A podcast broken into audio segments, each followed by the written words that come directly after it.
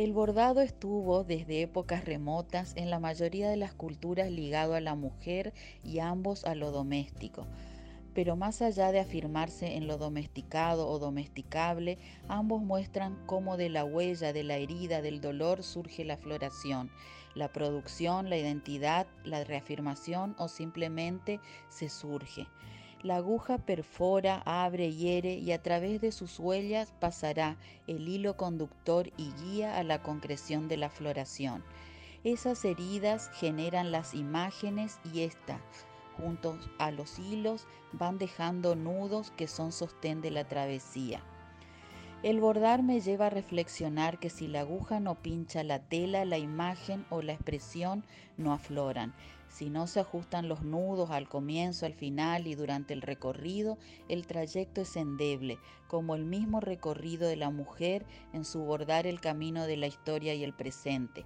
La unión de lo conceptual y lo matérico es lo que me interesa destacar, que ambos sean uno, corporalizar el concepto.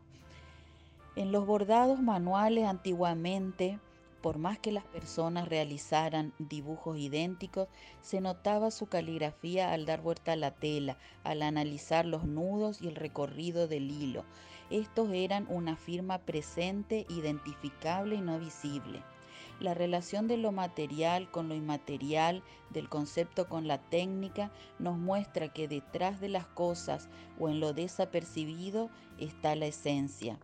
Por este motivo también elijo en este caso flores que comúnmente son denominadas yuyos o malezas, que son ocultadas, desechadas o menospreciadas por su condición de silvestre. Sin embargo, es destacable su belleza y su perfume, inclusive muchas veces que este aflora de noche.